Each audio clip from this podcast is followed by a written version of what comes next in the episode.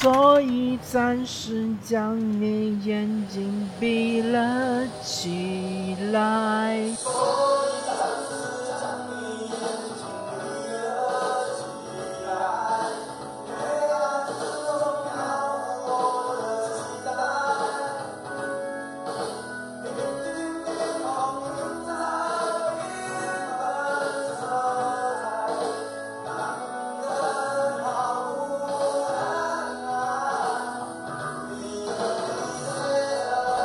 曾经你跟我说，お待たせいたしました。お待たせしすぎたかもしれません。 War, isn't it exciting, Scarlett? You know those fool Yankees actually want a war? We'll show them.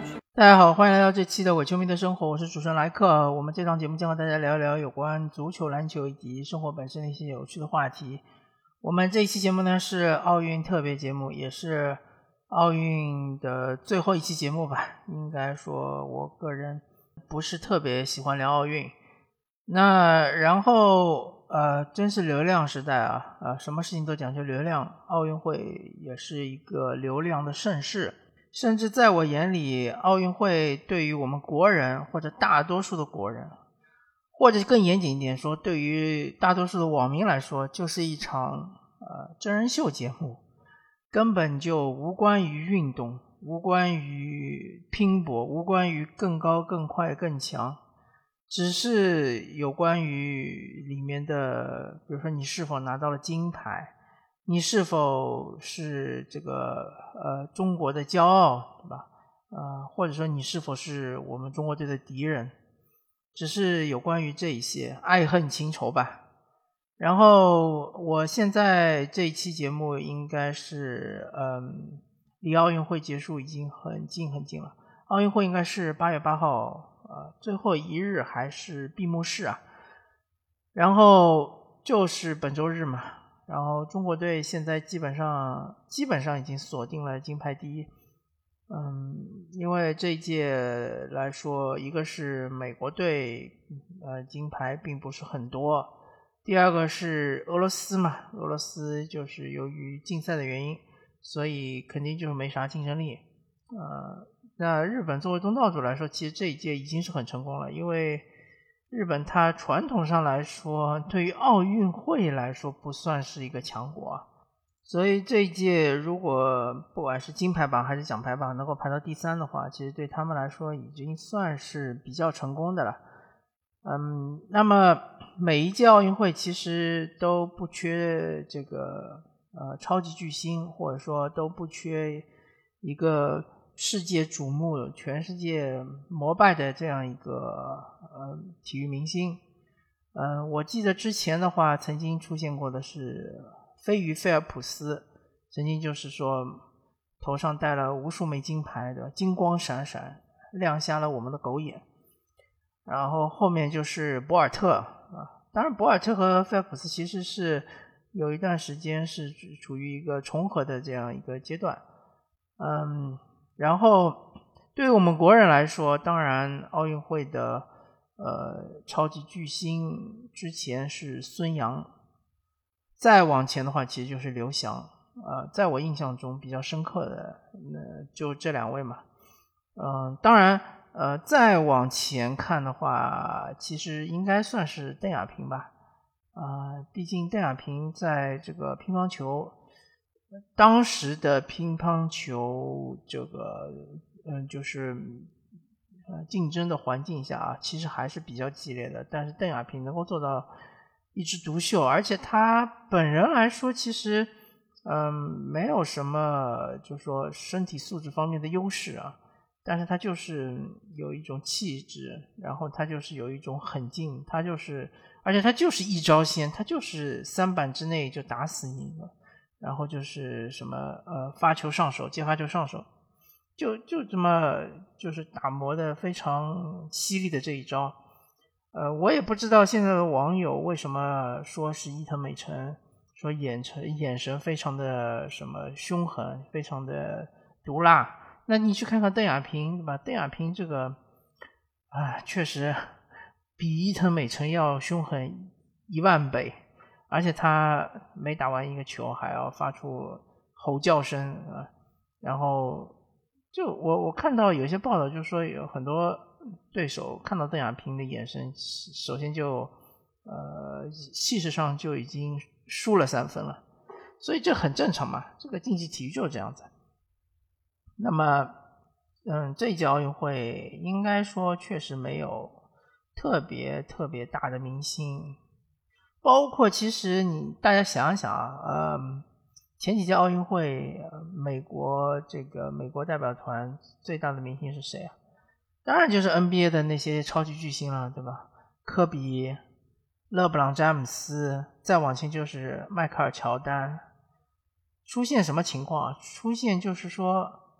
这个梦梦一队的时候，打完比赛，直接对面的球员就过来找迈克尔乔丹签名。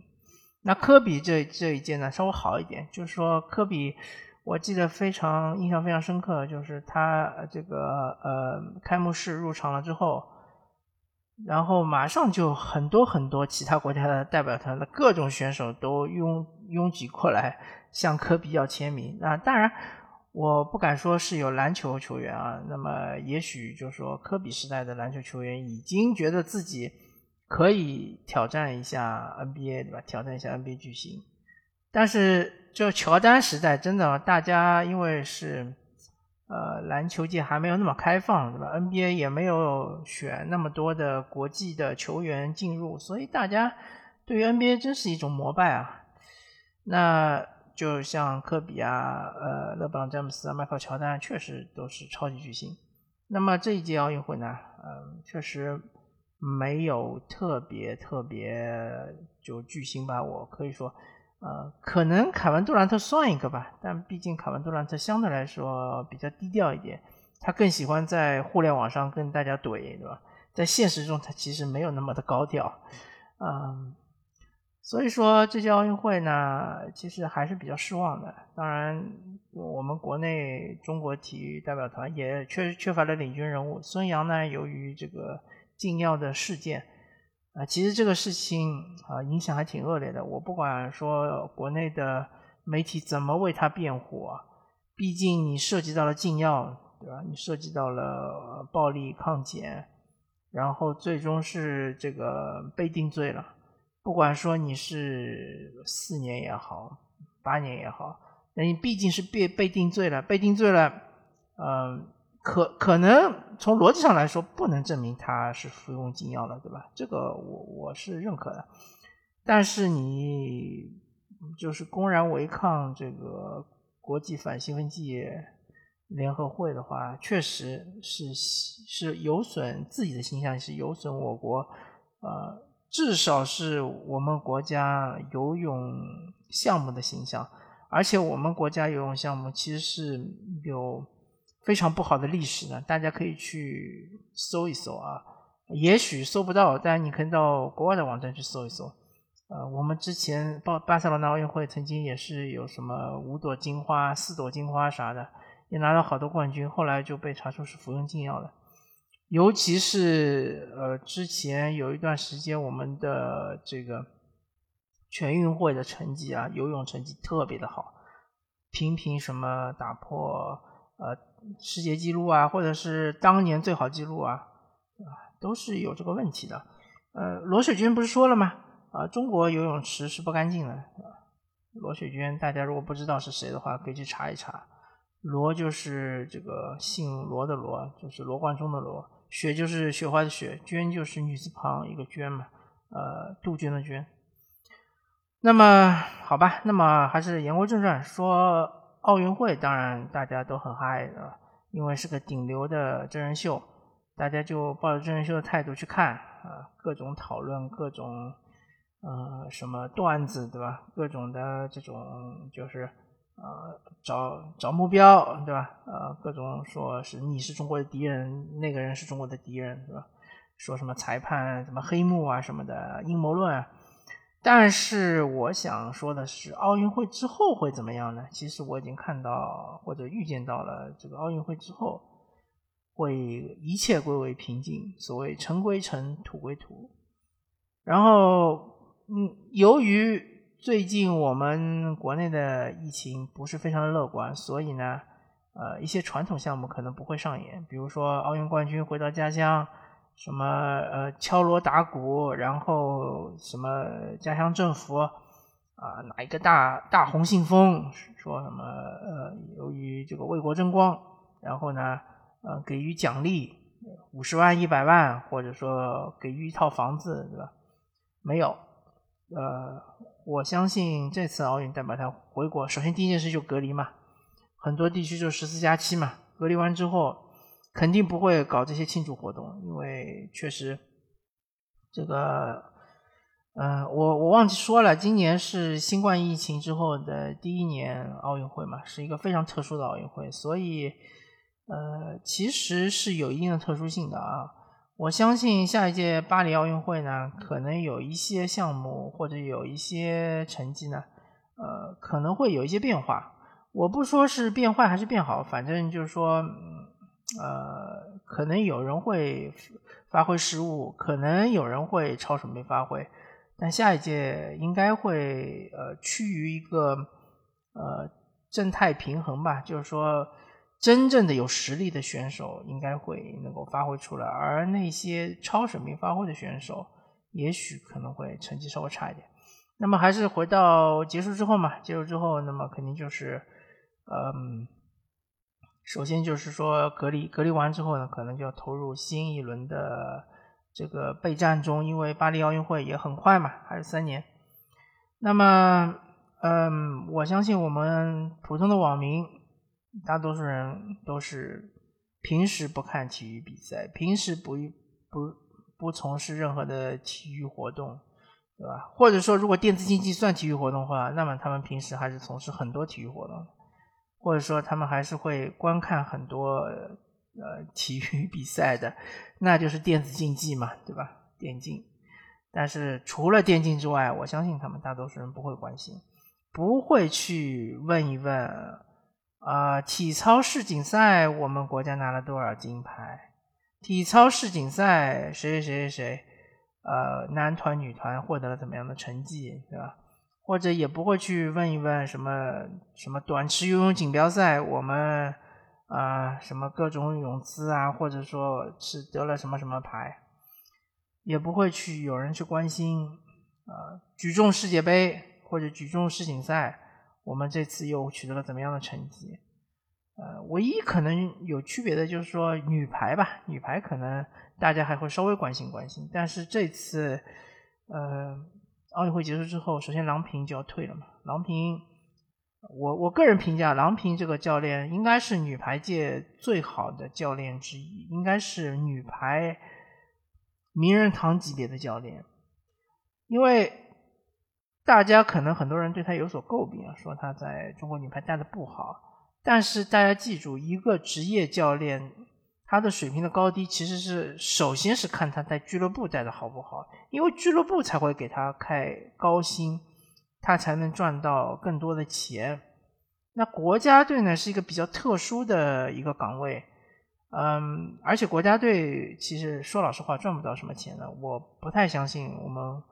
中国的这个排协会给他很高的工资，然后比他在比如说美国在俱乐部啊，或者说在土耳其在俱乐部拿的工资更高。当然，大家其其实可能忘了，郎平呃第一次带中国女排的时候，嗯，那时候还挺早的。第二次带中国女排之前，他其首先是被恒大给请来了，带的是恒大女排啊。那因为那个恒大那时候嘛，大家都懂的嘛，那时候想要搞一波营销，然后呢就买了很多这个中国女排的国手来，然后呢也请来了郎平，当然成绩非常好，但是 恒大后期就开始撤资了，呃，那个现在恒大女排也成绩非常糟糕，那这个就不谈了嘛，反正就是说郎平首先被恒大请回来，那当然一开始是是高薪嘛。然后再是去了国家队，我不知道国家队的收入是否有一部分，也许是俱乐部也出了一部分啊，这这不太清楚。反正郎平呢，他也带过美国女排，也带过中国女排，也带过俱乐部，都取得了不错的成绩。所以说，以郎平的水平来说，肯定是一个呃高水平的教练，这是毫无疑问的。而且肯定是比我们国内的大多数的教练或者说绝大多数教练水平都要高，因为毕竟人家到国外去执教过，对吧？见识过，呃，世界排球的最高水平是什么样子的。嗯，下一届我不知道是选谁，但可能肯定是大部分情况下应该是个国内教练嘛。那么我们国家的这个排球嘛，呃，我我还是稍微说两句吧。我觉得一个健康的呃一个排球的生态应该是男排特别厉害，然后带动女排，把女排也带上了世界呃最强的球队之一。而我们国家是非常畸形的。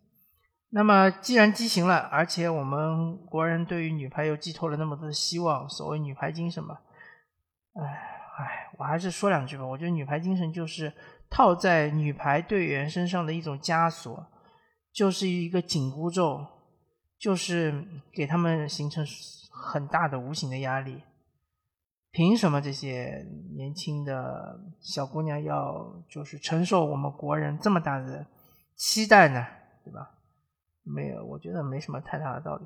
反正就是女排，如果以后想要获得好成绩，还是必须要走走出去。因为我们国内排超联赛，说老实话，那我们还是说，就奥运会之后嘛，会有多少人去关心排超联赛呢？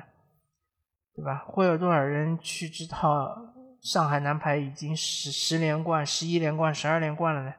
没有人知道，没有人关心。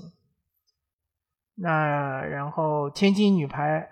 对吧？已经嗯拿了多少多少多少冠军了呢？朱婷去了天津，呃，为了天津女排夺冠，还要带伤上阵，还要这个手手腕的手术推迟，没有人关心这些。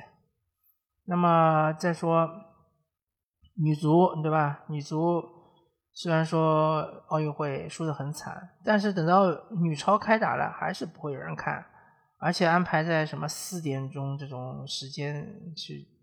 这个比赛，啊，这个我就要说了，我们这个中国足协也是脑子进水了。那个同样就是说，女子运动当然是一个弱势运动，当然就是说观众不会很多，对吧？但是你看看 NBA，人家是这个晚上的黄金时时段进行比赛，WNBA 同样也是晚上的黄金时段进行比赛，这个。时间你总要安排好吧，对吧？你总要安排一个大家能看的时间。你老是安排在下午三四点比赛，那上班的人哪谁有空来看你看你这比赛呢，对吧？谁有空来做你一个球迷呢？所以说，大多数情况下大家还是不会关心的。更何况像是什么呃女足什么呃就世青赛。中国队是否出现，对吧？亚青赛，我们先别谈世青赛了吧，我们先谈亚青赛，我们是否出现？女足亚少赛，我们是什么样的成绩？世少赛，我们又是什么样的成绩？根本没有人关心。那么女篮相对来说成绩肯定是好一点了，对吧？但是我我还是这句话，我觉得如果说我们又年轻又有实力的话，还是应该去 WNBA 去锻炼锻炼。就就算你过去是打替补，甚至于你可能。一个赛季都打不了几场比赛，但是你在这种高水平的训练的氛围中，还是会提高的。大家不要以为训练和比赛差距很大啊，像 WNBA 这种特别高水平的联赛，它训练对抗强度很高的，经常会有球员就是在训练中受伤，他都是跟你玩真的，绝对不会是手下留情的。那么。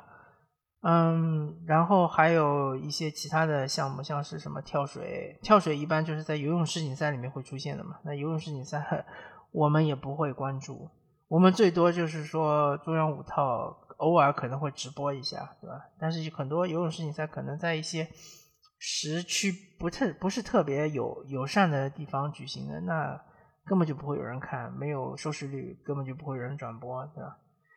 嗯，还有什么乒乓乒超联赛？我我都不知道乒超联赛你都举办了几届了？上一届冠军是谁？再上届冠军是谁？啊，是什么都不知道。乒超联赛接下来是以什么赛会制比赛呢，还是以主客场制比赛呢？我们也不知道。还有羽超联赛，对吧？呃，当然羽毛球其实相对来说比乒乓球职业化程度更高一点，因为羽毛球有好多站，什么全英羽毛球公开赛啊。呃，有好多的公开赛，还有什么印尼印尼公开赛，对吧？马来西亚公开赛，这些公开赛当然就是说相对来说奖金也比较丰厚一点，然后积分也是比较高一点，呃，应该说球员们参加的动力也比较足一点。而像乒乓球这种，我我感觉它也有公开赛，但它这个公开赛其实可能奖金就是比较呃微薄了，也有什么德国公开赛、英国公开赛，更加不会有人关注，对吧？然后羽超联赛、乒超联赛就是呃套了一个职业联赛的壳子，然后里面反正就是主要是用来让运动员进行训练。我感觉就是内部训练嘛，然后跟一些国外的强手进行一些交流的这样这样一个主要作用，根本就不是说这是一个职业联赛，我们要以盈利为目的，对吧？我们要保证俱乐部都能赚钱，大家一起赚钱，大家一起分红，大家一起有肉吃有汤喝，没这回事儿。我们就要保证竞技，保证我们的水平永远是在最高，好吧？那么。你们就自个玩吧，反正也不会有任何的观众关注。反正我总而言之一句话嘛，就是我们国家是一个呃体育弱国，尤其是从呃从事体育活动的人，然后从关注体育的人，从收看体育比赛的人群的比例，不从比例吧，就从绝对数据来说，肯定也是很差很差的。我们只关注。流量比赛，对吧？原来还没有“流量”这个词，现在有“流量”这个词，反正就用呗。就是高流量的比赛，比如说世界杯，嗯，比如说奥运会，对吧？比如说欧洲杯，那基本上就就这么几就这么几个赛事嘛。呃，其他的我看我们也没什么关注。呃，也不会破圈，至少不会破圈吧。就是说，可能有人关注，但是也是小圈子内部关注。最后，我来说一说为什么美国啊，或者是西欧、北欧那些，还有南欧那些发达国家，为什么他们这么重视体育啊？他们的重视体育和我们重视体育是不一样的。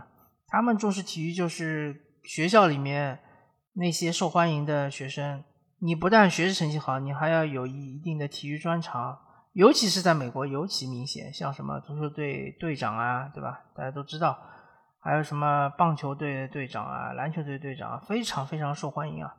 那为什么呢？为什么会出现这种情况呢？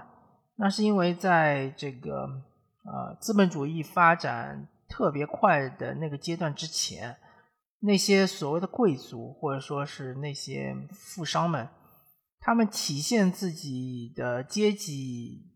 或者说体现自己特权的方式有很多种，比如说那时候糖特别的珍贵，对吧？所以呃，法国的贵族们、贵族老爷们经常要吃一种甜品叫马卡龙，马卡龙就是上面放很多很多糖，甜的要命，那就显示出他们有钱嘛，对吧？特权。那么在资本主义发展了之后呢，老百姓们也开始有钱了，那这个。呃，而且产生了一大批中产阶级。那这些中产阶级也想要区分呃自己和呃底层阶级之间的一种区别，或者说也想要有一种认同感。那么你比如说你买得起洗衣机，那么穷人也买得起洗衣机；你用得起电视机，穷人也用得起电视机。所以没有办法体现自己的一种优越感吧，可以说。那么怎么办呢？他们就呃形成了一个又一个、一个又一个的俱乐部。那么这些俱乐部它从事什么活动呢？就是体育运动。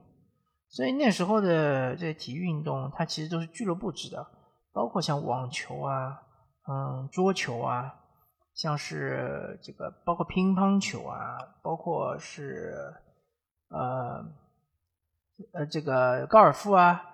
还有就是马术啊，这种全部都是俱乐部制的，就是你要加入，你必须要获得整个俱乐部其他成员的同意才能加入。所以呢，呃，这就形成了一种呃体育的传统，就是喜爱体育的传统，就是一种身份的标志，知道吧？是一种身份的象征。你如果体育好，就说明你是出身一个比较。呃体面的家庭，是吧？然后你也是这个背景还是不错的，才能够有一定的呃这个能力来参与体育活动，而且能够取得好成绩。当然，随着时代的变化之后呢，逐渐逐渐的不再是呃有这种情况了，就是说很多穷人的孩子也会从事体育活动，然后由于他们呃身体素质方面的天赋异禀，也能取得非常好的成绩。但是由于这个传统已经传下来了，所以大家对于体育好的呃人都是会刮目相看，而且呃社会对于他们认同感都非常强。包括其实很多美国总统年轻的时候都是从事体育运动的，呃，什么小布什啊，什么这个奥巴马，包括克林顿啊，等，年轻的时候都是呃从事过一定的体育运动。那么好吧，那么这一期就和大家聊到这里，感谢大家收听。